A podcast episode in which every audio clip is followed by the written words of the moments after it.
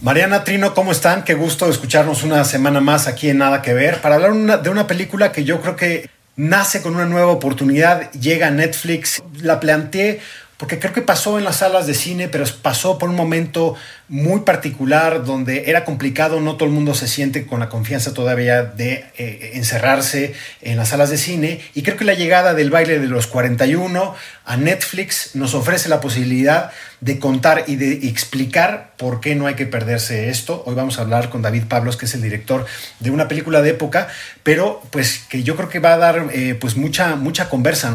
Nada. Nada. Nada de nada. Nada. Nada. Nada. Nada. Nada. Nada de nada. Para que nunca tengas que decir. Nada que ver. Nada. Un podcast original de Netflix. Nada. Me, gustó mucho y ahorita platicamos. Eh, quiero luego preguntarle al director de si, si es verdad que algunos edificios que vi por ahí son de Guadalajara, pero si no, a lo mejor todos los edificios se parecen. Mariana, ¿cómo estás? Hola, pues estoy muy emocionada porque siempre eh, ver el título del nombre del director David Pablos a mí me provoca emoción. Es alguien que siempre arriesga, ¿no? Arriesga con las historias, arriesga con la forma de ver, arriesga con el punto de vista, arriesga hasta en el momento en donde distribuye sus películas. Así que me emociona muchísimo platicar del baile de los 41, que tuvo su momento en cines y que me encanta que ahora tenga su momento en, en Netflix y que apuesta al riesgo desde, desde todo, ¿no? Desde el título, desde la selección del momento y muy emocionada de poder platicar aquí con, con David. ¿Cómo estás David? Bienvenido a Nada que Ver. Hola Luis, Mariana, Trino, muchas gracias. Muchas gracias por sus palabras y muchas gracias por este espacio, de verdad. Pues yo creo que me, aviento al ruedo. Tú con las elegidas tuviste pues, un impulso internacional, fue una película que le fue eh, increíblemente bien en festivales, una película muy recomendable que si ustedes no han visto tienen que verla. Dura, muy dura, pero también fue como el nacimiento de este nombre del que estamos hablando, que está David aquí, un gran invitado. Y yo sí me gustaría conocer por qué eh, eso te abrió un, abanico de posibilidades y por qué en esa posibilidad, después de hacer esa película, dices, le quiero entrar al baile de los 41, que es una, se basa en una anécdota que sucedió, ¿no? Eh, sucedió en los albores del siglo XX en México, era el porfiriato, una fiesta de homosexuales, un escándalo público, y que yo creo que eso está ahí en la mente de los mexicanos como uno de los primeros escándalos vinculados a la política y por qué tanto 120 años después o siento un poco menos, ¿por qué, ¿por qué rodarla? Yo creo que si hay una cosa que es absolutamente instintiva y que cuando te encuentras con alguna historia o con algún tema o personaje que te atrapa, tienes la certeza de que tienes que contar eso. Y me pasó con el baile de los 41, simplemente llegó un momento en el que Vaya, el origen del proyecto fue un día yo me siento en un café con, con una amiga que es la guionista de la película, Mónica Revilla. Ella en ese momento está investigando sobre el porfiriato por un documental que estaba escribiendo sobre Díaz. Y empezamos a hablar del baile de los 41. Ella no conocía esta anécdota, pero la había descubierto y estaba muy entusiasmada y la estábamos comentando. Y como que fue algo absolutamente instintivo, decir, esto es algo importante, poderoso y es algo con lo que yo conecté de manera muy instintiva y entonces ahí tuve la certeza de hagamos esto. Pero para ser honesto fue eso, fue una conexión muy inmediata con este tema y cuando sientes eso, no hay ninguna duda de que tienes que filmarlo. y, y, bueno, y ya después entrando más en tema, investigando más sobre el porfiriato, investigando más sobre el baile de los 41, que tampoco es que haya tanta información disponible. Eh, vi que había un personaje increíble que es Ignacio de la Torre, un personaje complejo, un personaje también muy cuestionable y, me pareció fascinante la relación que hubo con Amada Díaz y todo lo que, eh, cómo pasó de ser el yerno de la nación, el yerno con sentido de Díaz, a un ser que fue invisibilizado después de este escándalo. Total, claro. A mí me encanta esto que dices, David, de, un personaje complejo, el de Ignacio, porque a ti siempre te gustan los personajes complejos, ¿no? Te gusta así darle el 360 grados a, las personalidades, a sus contradicciones. Me, me, llama mucho la atención que en el baile de los 41 el protagonista... Eh, tiene, tiene todas estas caras, ¿no? Tiene todas estas contradicciones, tiene todas estas aceptaciones también, y de pronto uno logra salir de la anécdota del baile de los 41, que es conocida, ¿no? Para profundizar en la vida cotidiana de este personaje y la vida cotidiana de otros tantos personajes, en donde es muy raro lo que voy a decir, pero un poco, no que justifiques, pero entiendes, ¿no? Entiendes por qué tienen ciertas actitudes, por qué en ese contexto político se hacían esos eh, clubs escondidos y a la vez tan privilegiados también. Hay ciertas cosas que se saben de Ignacio La Torre que para mí son fundamentales y, y que se vuelven, digamos, anclas de quién es este personaje. En el proceso de investigación yo me encontré con dos libros que fueron fundamentales para, no solo para el guion, sino para la película y para los actores. Uno es El exilio de Carlos Tello Díaz, que habla sobre la historia de la familia después de la revolución, cómo se exilan en Europa y otros se quedan acá en México. Y un libro de un historiador que se llama Ricardo Orozco, que él tiene un, eh, él escribió una novela que se llama El álbum de Amada Díaz, que es muy difícil de conseguir este libro. Yo tuve que ir a su casa, lo conocí, me senté a platicar con este señor y con su esposa, un personaje fantástico. Y él escribe a manera de diario la vida de Amada eh, a partir de 1910, durante toda la Revolución Mexicana. Y me parece muy interesante cómo está contada en primera persona, es su punto de vista, es un diario, y, y habla mucho sobre su, su, relación con Ignacio, sobre la soledad que siente, sobre cómo eh, pasa de ser, digamos, como la princesa del porfiriato a alguien absolutamente indeseable en sociedad, porque uh -huh. Díaz se vuelve el gran villano de, de, del siglo XX de, de, la historia de México. Entonces, pero bueno, regresando al tema de, del libro de Carlos Tello Díaz, El exilio. El exilio plantea una serie de situaciones con Ignacio que me parecen fantásticas y fue muy claro cómo el matrimonio de Ignacio con Amada pues fue, una, fue un acuerdo eh, uh -huh. entre Díaz e Ignacio, fue un acuerdo, digamos, una alianza política. Fíjate, y hay una eh, también un, un, eh, un muy buen casting o muy buena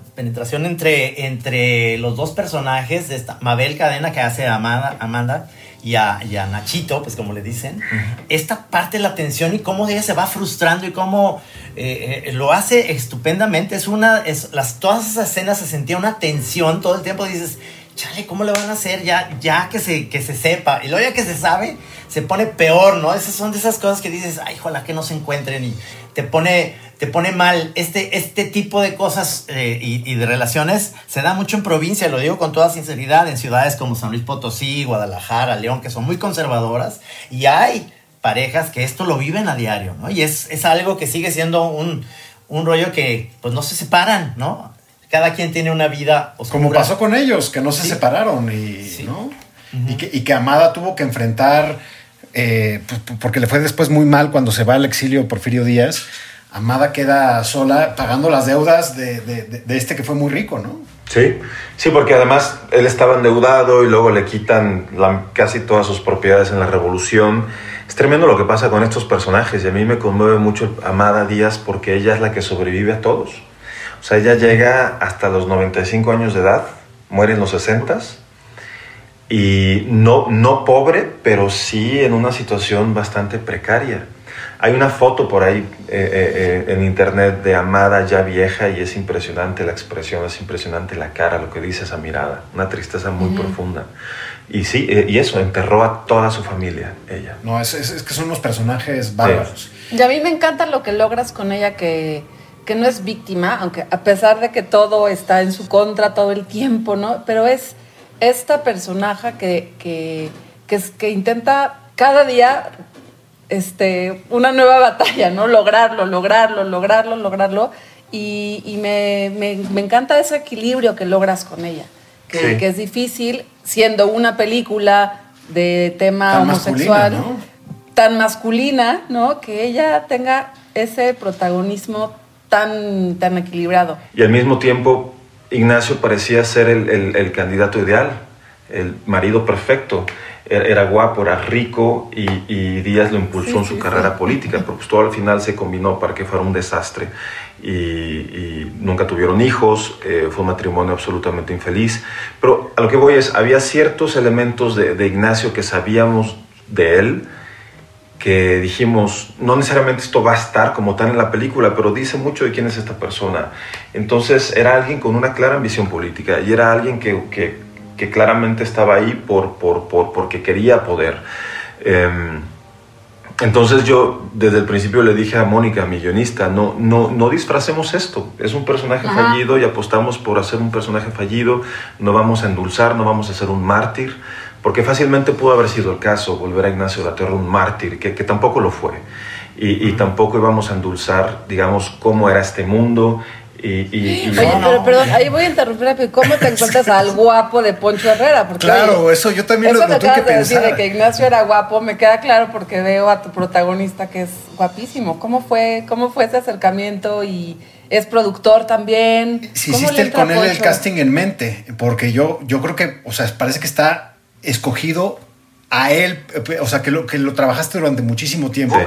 porque es monumental la actuación de Poncho. Y que se ve que es muy generoso también, ¿no? Con su actuación. es, es un gran aliado Alfonso Herrera, de verdad fue un privilegio y fue tan disfrutable trabajar con él y solo tengo cosas buenas que decir de él, porque además es muy entregado, es un gran compañero, es, es intenso y es muy obsesionado, es muy obsesivo, entonces amo a los actores Perfectos. así, amo actores que- Perfecto, tú también. yo obsesivo también, yo también. Alfonso me podía hablar a las 10 de la noche porque tenía una duda de algo, había pensado algo sobre el personaje, sobre el guion. Podemos estar hora, hora y media a las 10 de la noche platicando sobre eso. Eso me encanta de Alfonso. ¿Cómo llegó él? La verdad es que fue algo muy in- intuitivo, instintivo también. Eh, yo no lo conocía, había visto muy poco su trabajo, había visto El elegido y había visto Sense8, pero por alguna razón se me venía él mucho a la cabeza. Se me venía a la cabeza y un día le dije a mi productor, "Oh, pienso en Alfonso Herrera, ¿cómo ves? Mi productor como que no, no, no lo tenía tan claro en ese momento, pero pedí una cita con Alfonso, nos sentamos un día a platicar en un café y para mí fue clarísimo que tenía que ser él. Oye, David, yo fíjate yo soy de una generación, yo nací en los 60 pero lo que, reto- lo que retomas tú con este tema, además, es algo que a las nuevas generaciones no tienen mucha idea, lo que es el número 41. Sí. Yo, por supuesto, en Guadalajara, y por eso te decía la pregunta al principio, ¿sí está filmada algunas partes en Guadalajara o es una idea mía? No, sí, sí, filmamos en Guadalajara. Sí, sí. Y, y hay, eh, es, eh, la sociedad tapatía es tremendamente homofóbica, pero hay, un, hay, una, hay una ciudad, Guadalajara, que es totalmente gay, es totalmente abiertamente gay, y Puerto Vallarta, Guadalajara son, eh, eh, en ese sentido, es, es, una, es una sociedad que, que, que yo he convivido, que es exactamente esta yin y yang, ¿no? Y el 41 seguía siendo, y para nuestra generación, no te cuenta, si cumplías eh, 40 años y, y entonces decías, si el año que entra, ¿cuándo vas a cumplir? 40 y zafo, decías, o, o nunca decías 41, porque sigue siendo, fíjate nada más, todos los años que pasó, quizá ya estas nuevas generaciones ya no tienen muy claro eso del 41.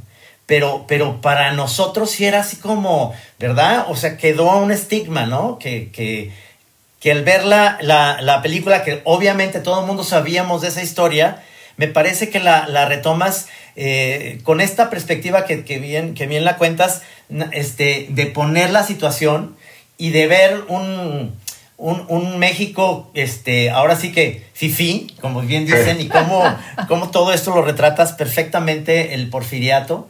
Me pareció eso, la, la apuesta, la, la actuación y este retomar este, este tema, pues muy interesante y, y ya era el momento de, de hablar de eso, ¿no? Hasta en el aguizote, este, Posadas hizo un dibujo, ¿no? O sea, de, a, esta referencia. Sí, es interesante ver cómo, vaya, pues es considerado como el gran, el, el gran escándalo, uno de los grandes escándalos del siglo XX fue, fue la primera vez que la homosexualidad, digamos, se mediatiza, que se habla en los periódicos sobre la homosexualidad. Por eso es considerado la salida del closet de la comunidad gay en México, el baile de los 41. Y, y es curioso ver cómo, aunque la anécdota se ha ido desdibujando, queda todavía el estigma sobre el número 41. Y de repente ya la gente no tiene claro por qué, pero saben que hay algo mal con el número 41 y lo evitan. Y me llama la atención cómo, cómo fue un número condenado, cómo lo evitaban en los números en las casas, en el ejército, en las listas.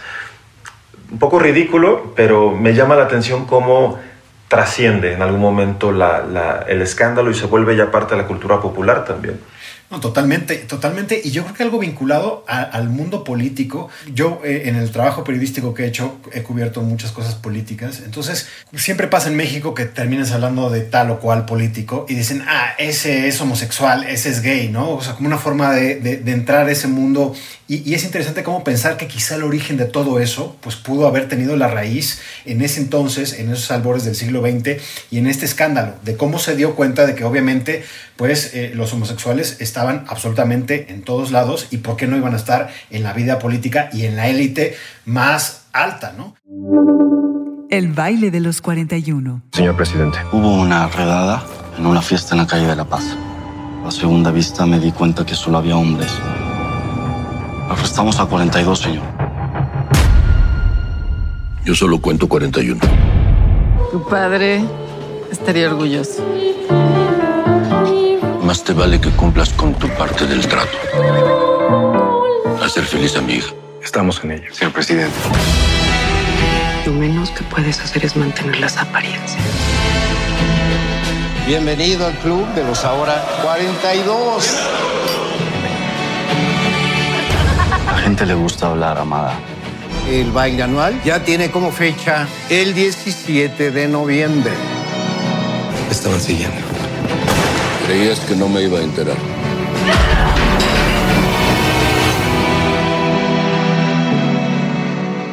David, te quería preguntar porque viendo la película, y me voy a poner aquí el gorro eh, pacato, pero sí te quiero preguntar por eh, la escena de la orgía, porque obviamente es muy interesante. Me gustaría conocer cómo la hicieron, porque es una, es una maravillosa escena, no es muy habitual para ver en el cine mexicano, y me gustaría también saber si te llegaron algunas observaciones cuando estuvo en pantalla o, o si tú crees como creador que ya hemos pasado esa página y donde ya se puede pues, retratar una orgía gay en el cine mexicano. La verdad es que esa escena fue muy fácil. Yo pensé que iba a implicar mucho tiempo, mucha preparación y para nada. Sucedió algo. Mi grupo de 42, a, mi- a mis 42 hombres, yo trabajé mucho con ellos antes del rodaje. Entonces yo hice ensayos, hicimos improvisaciones. Para mí era importante que hicieran un equipo, que, que realmente fuera, que vieras la película y pudiera ver, pudieras ver relaciones reales, que pudieras ver que sí eran un grupo eh, íntimo, organizado. Trabajé mucho con ellos, ensayamos mucho las escenas del salón de fumadores. Escogí también a personas, a personalidades fuertes. Escogí a actores y actores naturales que, que a mí me gustaban no nada más sus caras, pero que tenían eso, energías que, que, que a mí me atrapaban. Entonces hice un grupo muy intenso de hombres. Casi todos son gays además. También para mí era importante que esa parte que da la convivencia entre hombres gays, que es muy difícil de replicar entre hombres heterosexuales, o sea, básicamente la jotería que se da entre hombres gays, estuviera en la película. Para mí era muy importante. Entonces, son personalidades fuertes, todos. Son intensos todos. Son muy desinhibidos casi todos. O sea, era una cosa tremenda. Todos sabían desde, desde el principio, incluso desde el casting, que si se quedaba en la película iba a haber una escena de energía y si no tenían problema con hacerla. Y todos decían que no y que si no tenían problema, problema con desnudarse, todos dec- decían que no. Entonces ya sabían de esta escena y cuando estábamos ensayando yo les explicaba qué iba a suceder y- y- y empezó a crecer entre ellos como una especie de, de morbo, no morbo, se generó tal nivel de confianza que todos estaban muy cómodos entre ellos y entonces esperaban llegar a esa escena, tenían ganas de hacer esa escena. No sabían exactamente cómo la íbamos a filmar ni cómo iba a ser, pero tenían ganas de hacerla. Entonces cuando llegó el día, todos, fue muy hermoso. De las cosas más bellas que viví en este rodaje es filmar la escena de la orgía que eran 40 y no más, eran como 50 hombres desnudos porque están los prostitutos. Sí. Eran como 50 hombres desnudos, totalmente desnudos. Y había una libertad en el set. Y todos en pelotas se, se botaban de la risa y platicaban. Y era un ambiente hermoso, libre, libre, libre. Tuvo muy pocas críticas, o creo que, no sé, tú me dirás, pero creo que poca gente la pudo ver en el cine. Eh, las críticas que yo leí le fueron muy bien, Pero te pregunto eso porque, o sea, yo siempre recuerdo, mi papá tenía un amigo que es un político más o menos famoso y que alguna vez fue a ver con él, eh, pues así en estos de, entre parejas iban a ver un viernes en la noche y fueron a ver Bajos Instintos. Y, y en, la escena, en la escena de Sharon Stone, la famosa escena de Sharon Stone de Bajos Instintos, este político salió, se salió del cine completamente escandalizado, decir que no iba a ser parte de esta eh, eh, pornografía, ¿no? Entonces, pues cl- claro, han, ca- han cambiado los tiempos. ¿no? Mira, me queda claro que quienes más, quien más fue a ver la película cuando se estrenó en cines fue la comunidad LGBT. Y evidentemente la comunidad LGBT no se asusta, al contrario, al contrario, todo lo contrario. Y fue- fueron muy, muy pocos los comentarios que yo llegué a escuchar de gente que se ofendiera o se asustara con la orgía, no. Y creo que incluso la gente que yo pensé se pudiera ofender, por ejemplo, mis padres, tampoco, porque les pareció que estaba, no les pareció gratuito, no les pareció algo que fuera morboso incluso. No, no está filmado con morbo. Sí. Sí, y además me gusta mucho cómo usaste la técnica de las velas, muy Barry Lyndon en ese sentido, que a- le da una calidez a, a la escena que no, no lo hace ver, lo hace verse muy artístico, ¿no? El hecho de que canten ópera y estén haciendo una especie de, de representación ahí, es, todo eso es, es una película que, que- en Europa, me imagino, va a tener muchísimo también eh, fuerza y mucha visión, ¿no? Ojalá. Por no pensar que, que en México, obviamente, ya estamos más allá, ya estamos en el siglo XXI. digo. Por favor. ¿Quién sabe, Trino? ¿Quién sabe? Sí, en Guadalajara no, pues, pero. Algunas cosas. De pronto, de pronto. Oye, David, yo, que- yo quería preguntarte, ¿cómo, ¿cómo combinar? Tú vienes de una escuela formal de del cine, eh, tienes toda una formación que, que te permite hacer ciertas cosas, pero también esto que con lo que arrancábamos de, de tomar riesgos, ¿no? De siempre tomar riesgos, que no es fácil y no es, no es fácil cuando además ya tu carrera eh, es consistente. ¿Cómo hacer esta combinación, esta mezcla? A mí siempre me gusta, me interesa contar una historia y, y me interesa el, el ponerme como si yo fuera un espectador y, y qué me gustaría ver, cómo me gustaría a mí que me contaran las cosas. Eh, básicamente es eso al final y también hay, hay, hay, hay elementos de cómo a uno le gusta filmar que se van desarrollando y que cada vez son más evidentes. Por ejemplo, a mí cada vez más me gusta filmar en plano secuencia. Eh, yo, yo apuesto por eso. A mí me gusta cuando un plano secuencia no es tan evidente y entonces pasa desapercibido, pero de repente sucedía que, sobre todo en esta película cada vez más, que las escenas las filmaba enteras en un plano secuencia, se iba dando. Porque hay algo que me gusta de, de- de lo que da el plano secuencia, no nada más a los actores, a los actores los mantiene, digamos, eh, hay una concentración, hay una energía que, que- que se mantiene que es increíble. Y también a mí en, en- en el sentido de cómo la cámara se mueve, cómo la cámara se desplaza, cómo la cámara dice muchas cosas sin cortes, es algo que descubres meramente haciendo. Entonces, también creo que soy muy consciente de la búsqueda eh, formal que tengo, pero siempre va de la mano con, con la historia que se cuenta. No, no es una búsqueda formal por sí sola. Es interesantísimo lo que nos cuenta David sobre el proceso de, de hacerlo. Ya nos mencionaba hace algunos minutos sobre la investigación que tanto David como Mónica, la guionista, hicieron para dar vida a este, a este momento de la historia mexicana. Y Ricardo López Cordero entrevistó a un doctor en historia, Luis de Pablo Tocayo, eh, que, que estuvo trabajando contigo, David, y muy de cerca, y le gustó mucho la película. Es increíble, Luis. Trabajé muy bien con él. Me encantó trabajar con él. Y tiene esa parte que no es, no es cuadrado. Él, él está consciente de que podemos tomarnos libertades y que, por ejemplo, él leyó el guion y nos hacía notas muy puntuales de... Esta, esta frase sería mejor que la dijeran de tal manera, porque es más de acuerdo a la época. Y en, la, en, en- en el guion, bueno, en la película también, eh, hay un momento en donde en el club de fumadores uno de los personajes canta un área de la flauta mágica, el área de la reina de la noche. Luis es experto en ópera. Él, su tesis de, de, de- de la maestría es eso, es en ópera. La República de la Música se llama su tesis. Y, y- y entonces nos decía, la flauta mágica, aunque es del siglo XVIII, no había llegado a México todavía en 1901. Y le dije, se representó creo que hasta 40 años después, una cosa así, por primera vez. Y dije, bueno, pero no importa. Estas sí son licencias que nos vamos a tomar. y le da algo muy especial el que sea la reina de la noche. Y bueno, finalmente son hombres cosmopolitas que, que viajaban y que andaban por Europa, habrán visto la ópera y, y ya. Insiders. Ricardo López y el historiador Luis de Pablo hablan del hecho histórico que inspiró esta película. En la memoria popular de México, el baile de los 41 se refiere a una fiesta que tuvo lugar una noche de noviembre de 1901, cuando Porfirio Díaz era dictador de estas tierras. Fue una fiesta privada que fue interrumpida de forma arbitraria por un grupo de gendarmes, los policías de la época. Al entrar a la casa, los policías encontraron a un grupo de hombres, algunos de ellos vestidos con ropa de mujer. El escritor Carlos Monsiváis dijo que esa redada es el momento en el que se inventó la homosexualidad en México.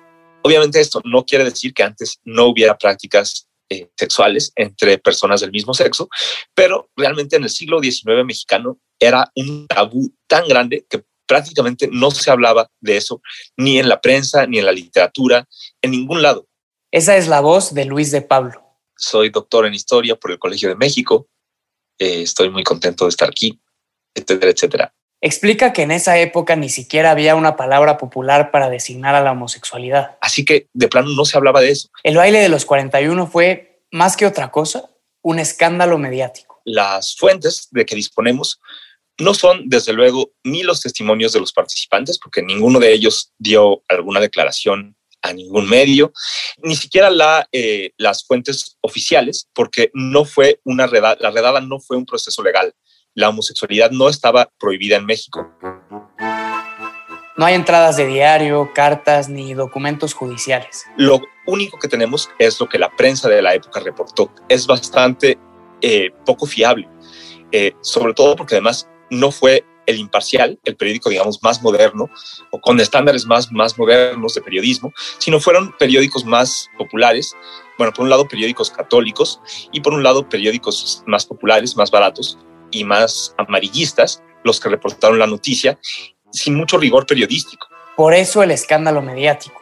No queda del todo claro, pero parece que la redada fue la noche del 17 de noviembre de 1901 en una casa de la calle de La Paz. En lo que ahora es la calle Ezequiel Montes, en la colonia tabacalera. Y ahí los gendarmes encontraron a un grupo de hombres, algunos vestidos de mujer. Luego un periódico reportó que los asistentes eran 42. Pero la verdad, muy fácilmente pudo haber sido un error. No, no, no menciona fuentes, simplemente eh, es un cálculo. En los días siguientes la cifra cambió a 41. Y esto, a su vez, dio pie a una pregunta. ¿Por qué? ¿Por qué primero hablaban de 42 y luego de 41? Y la respuesta obvia que se le ocurrió a la gente es porque, bueno, seguramente uno de los bailarines, uno de los participantes en el baile, fue en algún momento sustraído y ese alguien tuvo que haber sido una persona importante. De Pablo dice que como historiador esto probablemente se dio por una imprecisión de los periódicos. Poco a poco se estableció el 41 y poco a poco el mito superó a los hechos la importancia del baile de los 41 no es tanto lo que pasó la noche del baile, sino todo lo que se dijo después. A partir del baile, como pues a fin de cuentas eran hombres bailando con hombres, eh, ya se empezó a hablar ahora sí de una práctica sexual. Y el número de 41 se volvió a lo largo del siglo XX un símbolo muy poderoso de homosexualidad, o sea, a tal grado de cosas tan ridículas como que el, el ejército no tenía batallones ni pelotones con el número 41. Las calles a veces incluso no tenían número 41, sino que había 39 eh, bis este, cosas así. De Pablo participó en la producción del baile de los 41 como asesor histórico tuve el privilegio de ser eh, asesor histórico de la película y la pude ver desde su estreno en el Festival de Morelia. La pude ver un par de veces. Yo sí arriesgué un poco mi vida yendo al cine.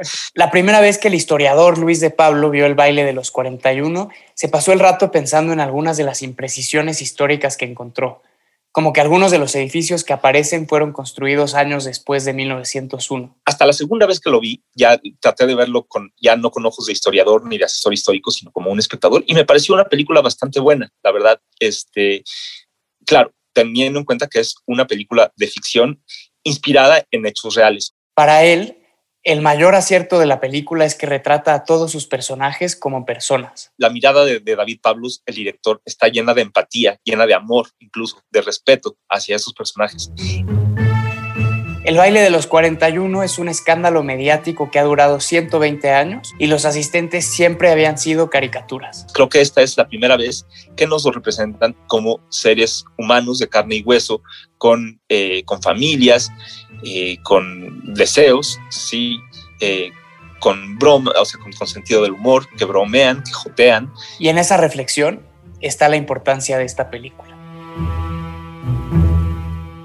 Y que además con tu película, David, hay muchos diálogos todo el tiempo que se pueden tener, ¿no? No solo es esta anécdota en particular, pero es la política, las maneras de hacer política, ahora que estoy como más metida en el rollo de las representaciones políticas, qué duro, qué duro que estos cuates tengan que estar aparentando todo el tiempo y al 2021 sigan teniendo que aparentar lo que no son. Eh, obviamente la homosexualidad, obviamente un México que ya no existe a nivel de la ciudad, de los edificios, de los monumentos, que uno dice, qué chingona ciudad tendríamos si la cuidáramos un poquito mejor, ¿no? También todo, todo, toda esa parte del diseño de producción. Y ahí se van haciendo estos pequeños diálogos con tus películas como, como siempre pasa. Claro, tanto hay una relación de poder con Ignacio, los dos en, en algún momento digamos, son víctimas de algo, pero luego tampoco lo son. Hay una relación ahí de víctima-victimario que me parece muy interesante, que, y, y, sí, hay una constante lucha de poder, pero para mí, digamos, yo puedo resumir la película entera o mi deseo de hacer la película en la escena final, que no la voy a decir, pero esta escena final con ellos dos en, en, en ese comedor para mí, digamos que esa es como la gran metáfora de la película. Eh, potente, muy potente. Ese infierno que, que, ellos dos van a compartir el resto de sus vidas. Que por cierto, mm. así estuvo diseñado desde el principio. Tomé la decisión de que en cines hubiera una versión del final y en Netflix otra versión del final. Que es lo mismo, pero contado de maneras distintas. Ok, qué interesante.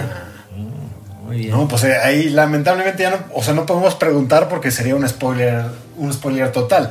Pero sobre esto que estás diciendo, como cineasta, obviamente creo que, que eh, te gusta ver las películas en la pantalla más grande posible. Creo que escenas como esta, lo que decía Trino, ¿no? O sea, cómo están iluminadas con estas velas, cientos de velas. Yo pensé que se vería magnífico en las pantallas grandes.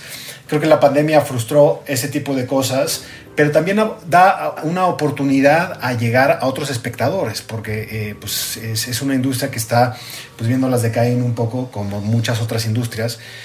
y, y y te quería preguntar sobre eso, o sea, ¿qué oxígeno crees que le va a dar? O a lo mejor si, si te parece que puede quedar un poco como encajonada en estos, en las películas de, del género LGTB eh, o, no, o que lo, logrará romper esto y, llegar a donde no iba a llegar en cines. Es una pregunta difícil de responder porque no lo sé, digo, yo quisiera pensar, me gustaría pensar que la película va a trascender, digamos, el círculo de la comunidad LGBT, ojalá, porque creo que, digamos, hay un discurso más allá de, de, de lo que tiene que ver con, con, con la comunidad gay. Sí. Y sí me queda claro que la película tendrá una mucho mayor audiencia en Netflix que en salas de cine, porque incluso otros colaboradores cercanos al proyecto, que estaban muy interesados en verla, no se atrevieron a verla en salas de cine y también entiendo ese temor. Entonces me queda claro que hay, hay una buena parte, digamos, del público que, que, que, ya está de cajón para esta película, que no fue a ver las salas de cine, que ahora la verá en Netflix. Y pues veamos qué sucede. Eh, yo estoy muy emocionado de que salga y, y sí creo que el, el, impacto más grande que pueda tener esta película no iba a ser en salas de cine, sino en, en Netflix ahora. Sí, a mí me gusta mucho, yo pienso que es una licencia creativa, pero me gusta mucho esta como especie de agresión pasiva de ella, que no puede tener hijos y la presencia de ahí un chivito por ahí, ah, sí. que, hace que, que hace que todo se vuelva, pues ahora sí que una agresión, ¿no? Empiezas a ver ese, esa, esa, ese edificio, esas recamas tan bonitas, pero la presencia del chivito, pues... Es la casa de ves... Rivas Mercado, ¿no? Exacto. La casa Rivas Mercado, qué suerte tuvimos de filmar ahí, caray. Fue, Ay, fue un sí. gran regalo de la vida y nos la prestaron así enterita para que hiciéramos lo que uh -huh. quisiéramos toda la gente que trabaja en esa casa museo se pasó al sótano, estuvieron trabajando como dos meses en el sótano, mientras nosotros arriba entraba el equipo de arte a, a, a, decorar la casa, que en realidad pues era como un lienzo en blanco, no había muebles, no había nada. Tuvimos que hacer desde cero todo. Y decía la directora de arte que por más que metíamos muebles, por más que se ponían cuadros, nunca era suficiente. La casa decías que se chupa todo y, y- y no hay manera de llenarla nunca. Eh, pero fue, tuvimos mucha fortuna con, con todas las locaciones que podemos usar. También nos prestaron el Munal, filmamos en el Munal. Eh, que me queda claro, casi todas nuestras locaciones son museos y luego filmar en museos es muy difícil porque hay una serie de protocolos, porque hay muchas medidas de seguridad pero vale la pena. Yo creo que logramos en gran medida el, como este esplendor de la época gracias a las locaciones. Las locaciones dan casi todo. Y también tengo que decir un poco en referencia a lo que comentaste, Mariana, de no hay una sola locación en toda la película que no haya sido intervenida digitalmente. Porque había rastros de modernidad en algún lado, había rastros del siglo Sí. XXI. Era imposible, así por más que anguláramos la cámara, por más, no. Siempre iba a salir algo en cuadro, que una alcantarilla, algo. Todas las escenas de, digamos, que no sean interior, donde está todo absolutamente controlado, donde hay referencias de exterior, todo se tuvo que manipular digitalmente porque, porque eso, no ha, no ha habido, digamos, una, un cuidado de preservar. Normal. Todo cambia, todo cambia en este, en este país, menos las, los engaños en sociedad. Esos siguen siendo iguales. Sí, Sí. después. Sí, sí. Pero bueno, la verdad es que David, pues ojalá que la vea mucha gente. Yo creo que es una anécdota política increíblemente filmada, está muy bien, cuenta mucho de la modernidad, es una película muy bien lograda para ser de época, muy bien actuada, es de verdad felici- felicitaciones y muchas gracias por acompañarnos, es un- siempre un gusto tenerte y platicar contigo. Muchas gracias. Así que ojalá que lo vea la mayor cantidad de gente posible. Como ha sucedido con unos exitazos que se han convertido en fenómenos cuando llegan a Netflix, ¿no? Así que ojalá, ojalá pase eso con el baile de los 40. Pues muchas gracias, ya veremos qué pasa, qué emoción, eso sí, qué emoción, qué, qué ganas de que para mí ya la película la termino de soltar en este momento, cuando sale en Netflix. Venga, ese es un gran momento para otra ¿eh? cosa. Bien, David. Sí, mucha suerte. Muchas mucha felicidades, gracias por esta conversación y gracias por seguir apostando entre el riesgo y el rigor siempre. Gracias, David. Gracias Mariana, un placer de verdad, gracias. Mariana, un beso, Trino, muchas gracias. Otro beso. Platicar, nos, nos vemos. Abrazos. Otro beso, otro abrazo. y aquí nos vemos la próxima semana. Gracias. Muchas gracias. Gracias, hasta luego. Hasta luego.